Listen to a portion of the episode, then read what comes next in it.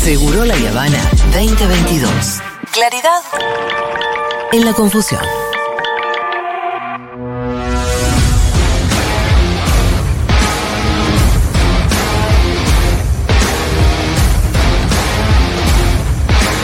¿El domingo Ganauca?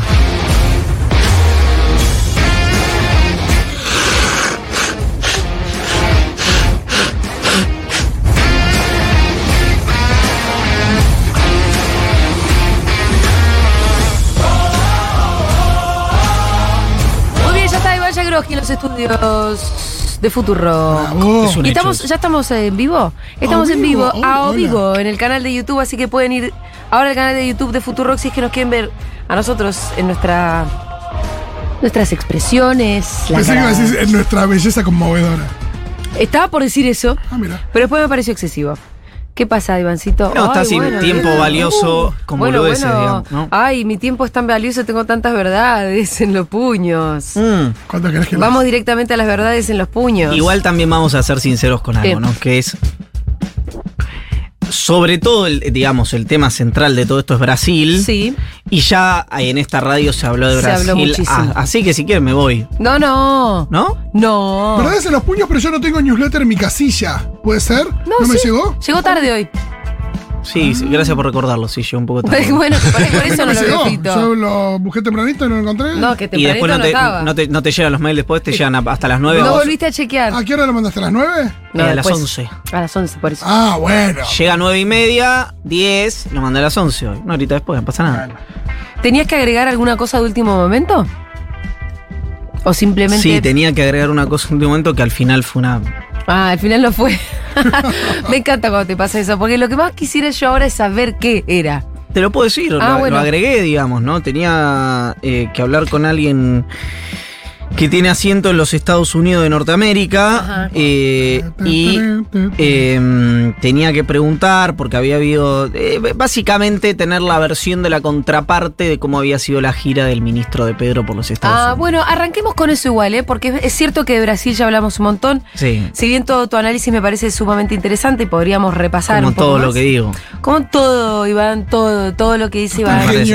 Gracias. Sos un Gracias. Me gusta que les, les haya salido Yo me espontáneamente. despierto los martes y digo, agradezco al- la vida por encontrarme con Iván Sí, más tarde. sí, yo me, me despierto también pensando eso. Los martes, no todos los días, pero Claro, los martes. Porque los otros días no me ves, pues si no pensarías lo mismo. Agradezco a la vida que los martes veo. Exacto. Eh, mm, bueno, vos hablaste de algunas cosas relevantes que sucedieron en la gira que hizo el ministro del Interior con gobernadores también, ¿no? en efecto. Eh, que fue a Estados Unidos. ¿Con quién se juntó? ¿Qué fue lo interesante que pasó? Bueno, tuvo con nueve gobernadores, en- entre ellos, digamos, la mayoría del norte grande. Eh, una cosa que sigue llamando la atención, básicamente porque este país es un país reventado y absolutamente sin futuro, es que... bueno, eh, así no. no, hablando en serio, es que eh, hayan ido gobernadores de diferentes signos políticos al oficialismo. Ajá. eh, entre los interlocutores en los Estados Unidos del ministro del Interior. Eh, ¿Qué se vio en el viaje que culminó ayer, digamos? eh, con el titular del Departamento de Seguridad Nacional, de Sí. Seguridad Nacional. Yo planteo lo de Homeland Security para los que tal vez ven muchas series Sí, sí, de los para Estados darnos Unidos. una idea que va por ahí. Exacto, Homeland. Eh, que, para que se entienda, es eh, un, un organismo, digamos, Sí. Que forma parte del más alto nivel del Poder Ejecutivo de los Estados Unidos, Homeland Security. No estamos hablando de una agencia marginal, de una- e- e- es la centralidad, digamos, del gabinete de los Estados Unidos. Eh, bueno, ahí se hablaron obviamente eh, cuestiones de migraciones, de intercambio de información, etcétera, etcétera, etcétera, pero el dato político que a mí me parecía más relevante es el agradecimiento del ministro Guado de Pedro a eh, la- no solamente la puesta a, eh, a disposición, sino también las herramientas tecnológicas que brindó, según las palabras del ministro del Interior, el Departamento de Seguridad de los Estados Unidos Para la investigación del atentado. contra la vicepresidenta de la Ajá. Nación. Eh, Por esto- ejemplo, el teléfono de Sabac Montiel, para ser concretos. ¿o no lo Desconozco las herramientas tecnológicas Sí. a las que se refiere. No, no. El teléfono de Sabac Montiel lo, lo- lo- lo secuestra la seguridad de la policía, digamos, eh, local. Eh, esto es que her- el, agradecimiento es a herramientas eh, Sí. tecnológicas, según dijo textualmente el ministro. Pero me preguntas cuáles son esas herramientas tecnológicas.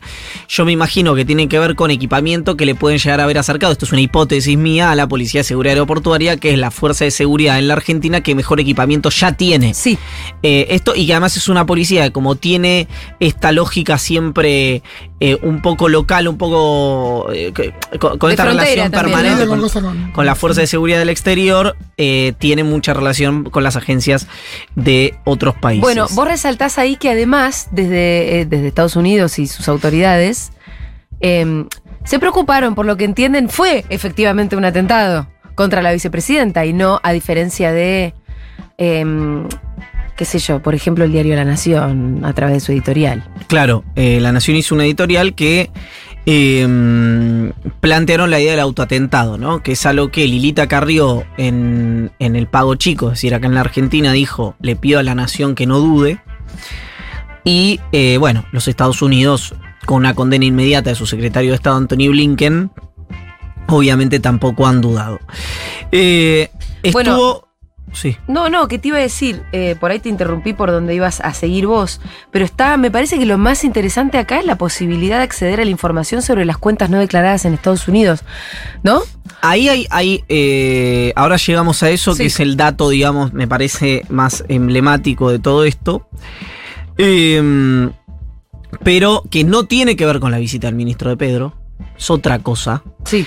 Eh, eh, el, el ministro del Interior estuvo con representantes de, lo tengo anotado, el Comité Judío Americano y el Congreso Mundial Judío, que también manifestaron su solidaridad con eh, Cristina Fernández de Kirchner, y estuvo con una multimillonaria libanesa de mucha influencia en el establishment de los Estados Unidos, llamada Chela Zafra, que tiene muchas inversiones, no solamente bueno, en su país de origen, sino también en los Estados Unidos y en la República Federativa del Brasil.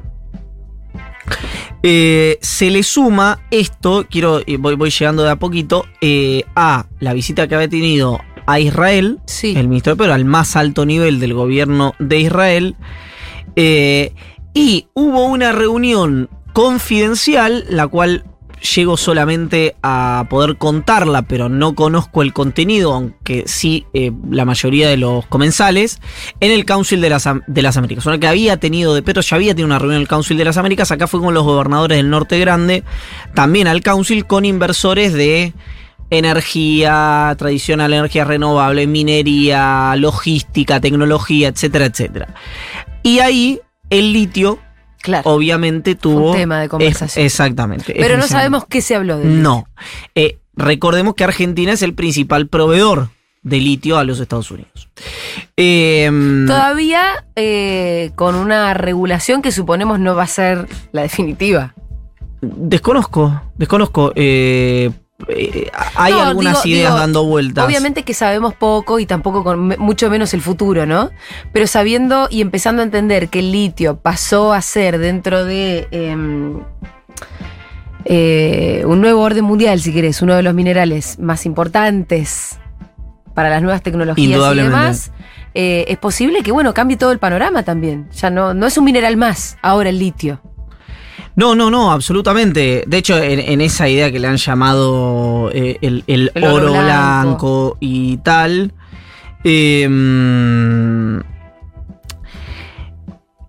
lo, lo cierto de esto es que hay. Yo creo que hay algunas. eh, Hoy no tiene ni siquiera un precio internacional, te quiero decir. Hoy no tiene precio, no, no tiene precio de referencia, eh, mejor, eh, eso que decís vos, perdón, no tiene precio internacional y eso hace que no Sí, tenga precio de referencia claro. en la Argentina, como no tiene, por ejemplo, precio de, em, con- perdón, como sí tiene precio, por ejemplo, en Chicago, las hojas. Claro, no, claro. No, no, no es un commodity, eso es el, el No, punto. No es un commodity y ya tiene la importancia como para empezar a hacerlo. Si yo no sé, cuál- honestamente, Sí. se me escapa cuál es la manera de setear esos montos, porque vos tenés, por ejemplo, en eh, los Estados Unidos, eh, perdón, en la República Popular China, que se vende la tonelada a 70 mil dólares, y eh, acá la principal exportadora la vende a su casa matriz a 3 mil dólares en los Estados Unidos. Entonces, por eso le hacen un proceso de subfacturación. Ahora, ¿qué dice la compañía? Dice, "Mm, ninguna subfacturación, yo eh, la vendo a 3 mil dólares, básicamente porque es, Es el precio que mi yo le pongo. casa. Claro, porque me lo vendo a mí mismo. Sí, por eso te digo. Es mi casa matriz. Entonces ahí del event, ¿no es se- cierto? Sí, exacto. Ahí se le hace un proceso de, de- la Administración Federal de Ingresos Públicos porque dice, está bien, vos se lo vendes a tu casa matriz en Estados Unidos a 3 mil dólares, pero después con eso lo revendés o eh, lo usás como insumo. Desconozco que el proceso que hace el event en Estados Unidos eh, con el litio eh, y eh, te, lo llevas de mi país a 3 mil dólares y vos después lo usás a precio de mercado. Mm. Pero el precio de mercado también oscila respecto al precio que le quiere poner cada uno de los países, porque no es un commodity. Sí. Entonces, bueno, todas estas discusiones son parte de las discusiones que tienen los países y son. eh, y, y Argentina no está exento, obviamente, de esto, porque. eh, como en tantas otras cosas. Eh, necesitas el equilibrio entre la protección del recurso o lo que le queda a las arcas Sí. de tu país respecto a la extracción de ese recurso y las condiciones que necesita eh, o que te- no sé si ni siquiera que necesita porque ya que hay una cuestión de eh, que exige el sector privado para explotar el recurso entonces te dicen Para hacer las... eh, las inversiones. Vos decís, bueno, no me querés dar esto, perfecto, me voy eh, a otro lado, porque hoy por hoy, si bien Argentina es un Sí. lugar central respecto a eso, también lo es, por ejemplo, respecto a Oil and Gas en Vaca Muerta, y no es ni por asomo el principal yacimiento de inversiones del mundo. Entonces, evidentemente, por más que vos tengas ese recurso, si no le da las condiciones al, al sector, no invierten. El ejemplo para mí más claro es Bolivia, Sí. que en materia de hidrocarburos generó un, un esquema súper virtuoso y en, esquema, en el esquema de la nacionalización del litio y la legislación del litio, absolutamente defectuoso.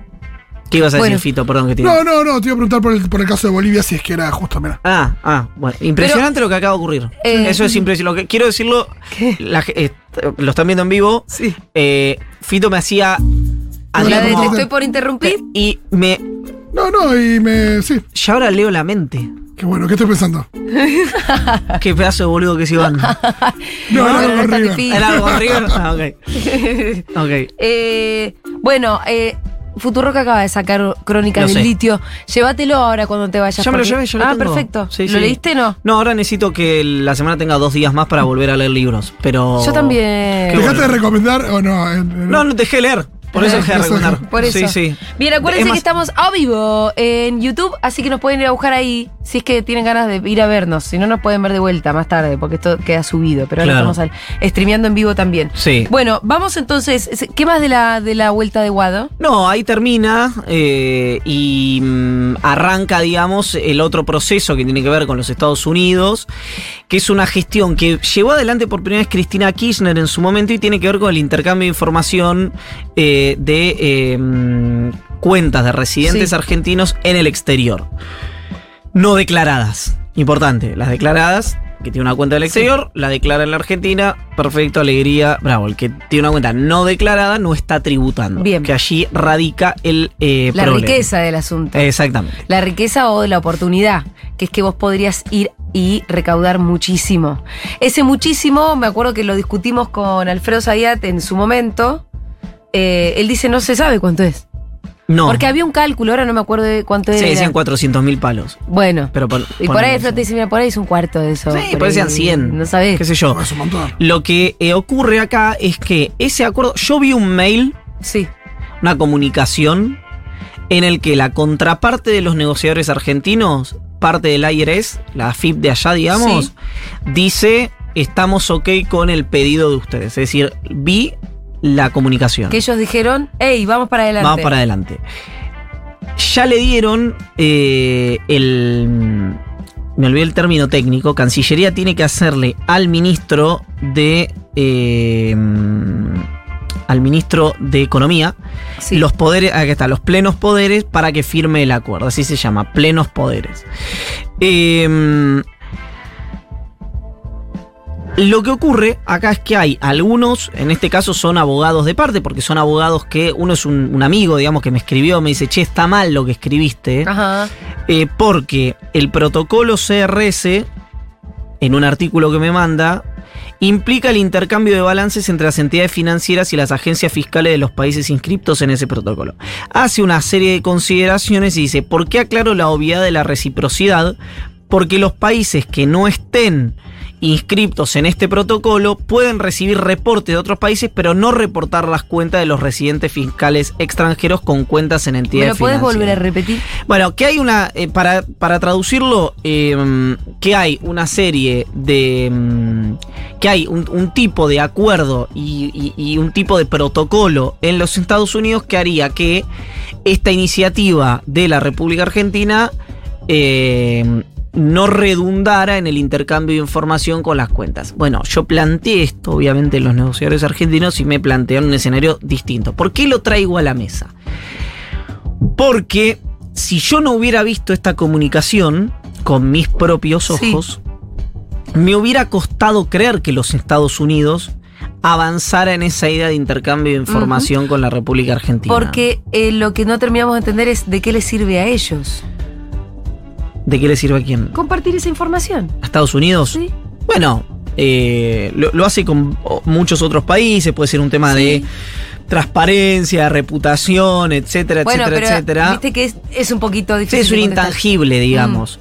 Eh, entonces, ahí hay una situación interesante porque, eh, bueno, porque obviamente eh, de ocurrir, estamos hablando no solamente de, eh, de, de probablemente, como decíamos, más recaudación Sí. eh, y, y alguna suerte Mucha más recaudación. mucha más recaudación, digo, alguna suerte de eh, colaboración para la corrección de algunos problemas que tiene la Argentina.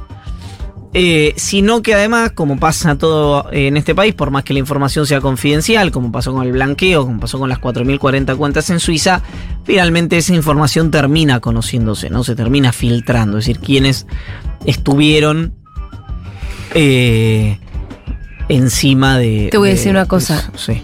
Eh, según Alfredo Zayat y también según Santiago Donel, por lo que estoy recordando, cada tanto hay filtraciones de paraísos fiscales o guaridas fiscales, llamaré como quieras, pero nunca de las guaridas fiscales que hay en Estados Unidos.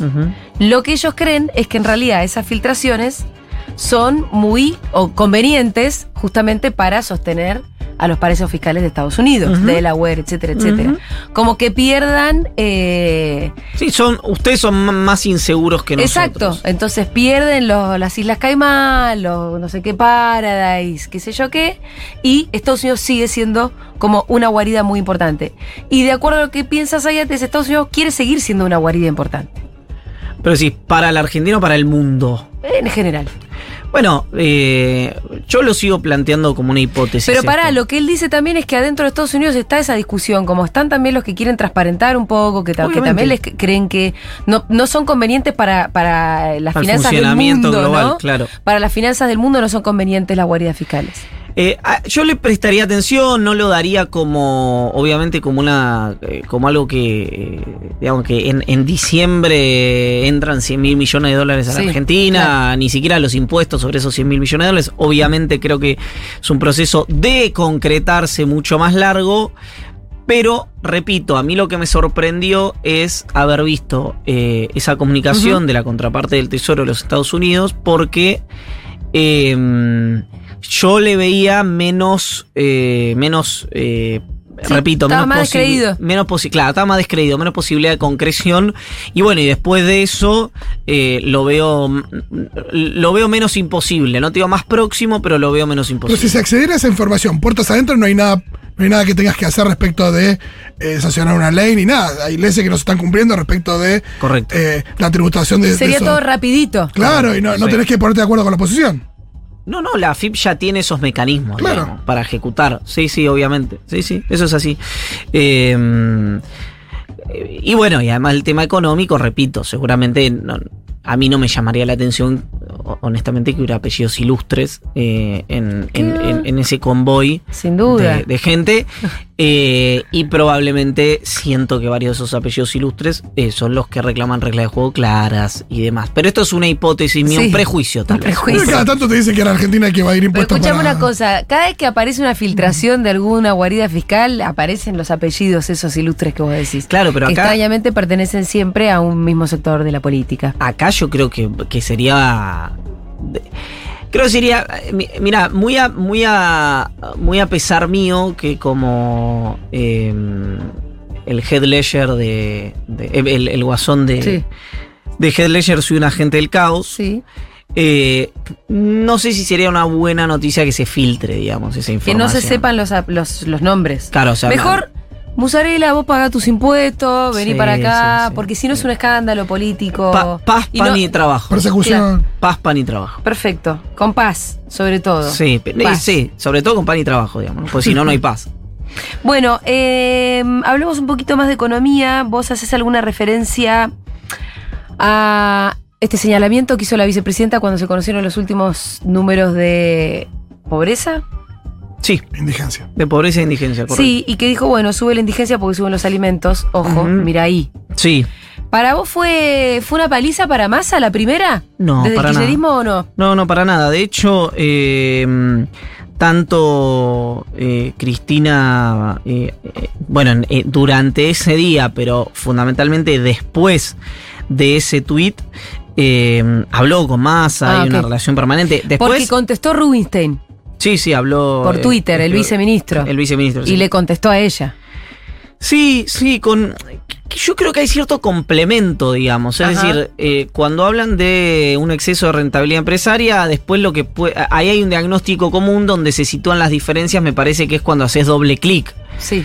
Eh, yo sigo insistiendo, digamos, que hay una visión. eh, en, en el cual, y el otro día yo lo dije en la radio, alguien muy importante del esquema del me dice, claro, ese es el problema, el problema es la inflación, es decir, los eh, esquemas de excesivo, eh, de, de excesiva rentabilidad empresaria se dan en momentos de muy alta inflación, básicamente porque las Porque empresas pueden. Claro, pueden subir los precios y el límite lo pone el consumidor si compra o no compra. Eh, y además se pueden subir los precios por anticipo de una devaluación que crees que va a ocurrir, etcétera, etcétera, etcétera. Entonces ahí lo que decís, che, el problema no es que eh, los empresarios son malos, sino que la inflación es muy alta, porque si no, ¿por qué no pasa esto en otros países? Pero la inflación es alta porque las alimenticias No. suben los precios o las No. alimenticias suben los precios porque la inflación es alta. Si, si fuera por, si la, la inflación fuera alta porque las alimenticias suben los precios, estamos ante un caso único en el mundo que es que hay solamente malos empresarios en Argentina. Sí. Y no, Y los empresarios son malos en todos lados. no, diciendo enfáticamente, básicamente porque vos sos empresaria y yo te considero una buena persona, por un lado. Sí, sí, sí, sí. Eh, yo no soy de esos empresarios. No, no sé, no sé, la, la, la- hay un, ahí, me, me gusta ponerte en crisis y decir que sos empresaria. no, no, es que. eh, Que sos empresaria. Ay, es cierto, no. Eh, no, el, el problema ahí es eh, justamente es esa, esa visión, diría mi amigo Miguel Pichetto, Sí. eh, de una de Argentina oscura. No puedo seguir la frase porque es tan dura la frase que no la puedo seguir. Pero, mm, no, volvi- volviendo a la, a la conversación, digo, ahí hay un punto que es, si el problema fuera la concentración, o mejor dicho, el problema central, quiero decir, fuera Sí. la concentración, o fuera que suben mucho los precios, etcétera, estamos ante el único caso en el mundo donde solo hay gente que quiere ganar mucha plata, eso en Argentina. Y la verdad que la concentración es similar en Chile, en Colombia, etcétera, y no tenés estos eh, Niveles de inflación. niveles de inflación. Entonces el problema está claro, me parece que es macroeconómico. Perfecto. Sí, Ponele que estamos de acuerdo. sí. Eh, no deja de ser la inflación algo que le permite a. Bueno, lo que vos decís, lo que le permite a las, las grandes empresas aumentar los precios como se le cantan las bolas. ¿No? Sí, lo Ahora, que- pero vos, como sí. una decisión política, ¿podés hacer algo respecto de cómo las empresas, sobre todo de alimentos, están subiendo los precios como se le canta las bolas? No, eso probablemente. eh, Por más que después, bueno, la explicación sea de macroeconomía, incluso ortodoxa. No, no, lo, lo- Bueno. lo- lo que ocurre es vos lo podés hacer, lo que pasa es que siempre acá yo lo que veo por parte de la vicepresidenta, por ejemplo, en, en esta última etapa, no en su etapa de cuando administró, digamos, la Argentina, es una, siempre es una cuestión reactiva. Sí, ¿Cuál es el proyecto Mm. del kirchnerismo para este tipo de cuestiones? Eso no sabemos. No lo sabe nadie. ¿Por qué? Porque el kirchnerismo le, Guzmán le parecía muy ajustador y Massa que está haciendo algo absolutamente en sintonía con lo que estaba haciendo Guzmán. Sí, le más parece, picante también. más picante, le parece un muy buen ministro de Economía. Entonces lo que dice, ah, bueno, acá había una discusión política, no económica, no de criterios.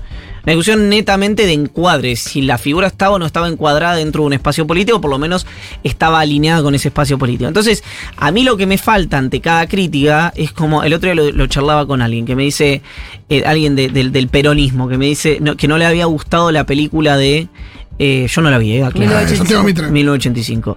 Y digo, yo te entiendo, no la, le digo, no la vi así que no, no te puedo decir, le decía yo a mi interlocutor, si estoy de acuerdo o no estoy de acuerdo. Ahora, ¿cuándo salís o cuándo salen ustedes de la lógica de no me gustan las producciones exitosas Mm. y empezás a hacer vos una producción exitosa? Porque si no, sos siempre el que está atrás diciendo, esto no me gusta, ¿y cuál Te te, recuerdo que fue gobierno durante 12 años. El kirchnerismo. Sí. Claro. Tuvo su producción No, exitosa. la producción audiovisual me refiero, porque ah, siempre vos los estás hablando en concreto. Sí, en Pensé que concreto. esto ya era una no, no, no, en concreto. siempre está, viste, no, esta serie no me gustó, esta producción audiovisual exitosa no me gustó, esta plataforma no me gusta. Ay, se bueno, me disparó el YouTube. hace algo que reemplace eso o que combata esa, esa, mm, esa narrativa, ¿no? Es decir, si no te gusta el mecanismo de Netflix, alguno me dirá, obviamente, bueno, las plataformas pueden tener más, menos, pero yo también te lo discuto, porque La. Nata, por ejemplo, iba a hacer una serie en Argentina y las críticas y el rechazo que generó hizo que la plataforma diera de baja eh, esa producción audiovisual, concretamente estoy hablando de Netflix. Pero vos, ¿por qué estás hablando de esto? ¿Lo estás haciendo una comparación con el kirchnerismo o yo te, te No, porque fue, era con alguien del dispositivo oficial. ¿Por Sí. qué? Porque me pasa lo mismo con la economía. Che, esto no me gusta. güey. ¿Y cuál es tu alternativa? ¿Cuál es tu programa económico? ¿Cuál es- o sea, ¿cuál es- ¿quién es el economista del kirchnerismo? eh, no, yo no puedo decir esta película no me gusta porque yo voy a hacer una otra película. ¿Uno le puede gustar o no le puede gustar una película? No, eso lo puede decir vos. Alguien que tuvo 12 años en la administración del Estado, no. Porque, o, o- o- o ni siquiera la administración del Estado. Alguien que. que eh, esa- Estamos hablando de una película de una administración del Estado. No, no, pero yo lo que digo es. ¿No hay productores audiovisuales cercanos al peronismo, por ejemplo? Y si no los hay, es un problema. Porque, y si perdón, los- la crítica hacia 1980 Argentina No, la- en no- 1985 venía por parte de que no era suficientemente peronista. La crítica era de que era la, era la. Claro, exactamente. Esa era la crítica. Te repito, no vi la película, no, ni, ni me cuadro con la crítica ni la rechazo. Lo que digo es, a mí siempre me hace ruido cuando la única posición de. En diferentes aspectos de Sí, la no me vida, gusta esto. en la economía, en las producciones audiovisuales, en los medios de comunicación, en lo que sea, es esto no me gusta. Bueno, hace otra cosa. Mueve el traste, digamos, hermano. Si tenés recursos para hacer otra cosa. Vamos. Sí, ¿eh? ahora sí tenés la responsabilidad. llama a decir, che, este, claro, eh, pero el- me parece como una buena, eh, un buen encuadre para la vida, ese, te soy completamente honesto. Eh, y bueno, mu- mucho más en este caso estamos hablando de... Hagan un partido y ganen las elecciones. fue lo que Exactamente. ya ganó las elecciones, jueguen no el partido. Perdón, perdón, perdón. Es exactamente eso. ¿Y qué hizo Macri? Armó un partido Sí, y ganó las elecciones. exacto. Bueno, esa es mi recomendación. No te gusta, cambialo. No te gusta, hace otra cosa. No te gusta tal cosa, proponemos una alternativa viable, ¿no? Eh, no una alternativa. Eh, miren, no me quiero ganar enemigos, así que voy a callar. Me gusta que lo hayas eh, recomendado para todos los ámbitos de la vida, una cosa medio combustible espiritual. Me Es gustó. que creo mucho en eso, porque si no te quedas en la queja estéril, eh, que a veces, perdón, la queja por la queja misma es una herramienta de catarsis, incluso si no tenés la- la- las, lo- los mecanismos para modificarlo. Pero es como si eh, eh, Julia Mengolini hubiera dicho, no me gustan los medios de comunicación de la Argentina. Y en lugar de haber hecho eh, Futurock hubiera dicho simplemente, no me gustan los medios de comunicación de la Argentina. Bueno, no. Estaba en mi derecho No. igual. Eso, lo que yo te quiero decir es que yo podría haber estado en mi derecho de decir no me gustan y que no me gusten y no poder hacer nada al respecto. Absolutamente, y yo estoy en mi derecho de que esa posición me parezca absolutamente perezosa, poco interesante, poco sexy, absolutamente prescindible para el sistema eh, que me gusta, el que me gustaría ir. eh, y mira, y no me vas a seguir hablando. Iván Jagroski, gracias por estar acá. Nos vemos el martes que viene. Adiós.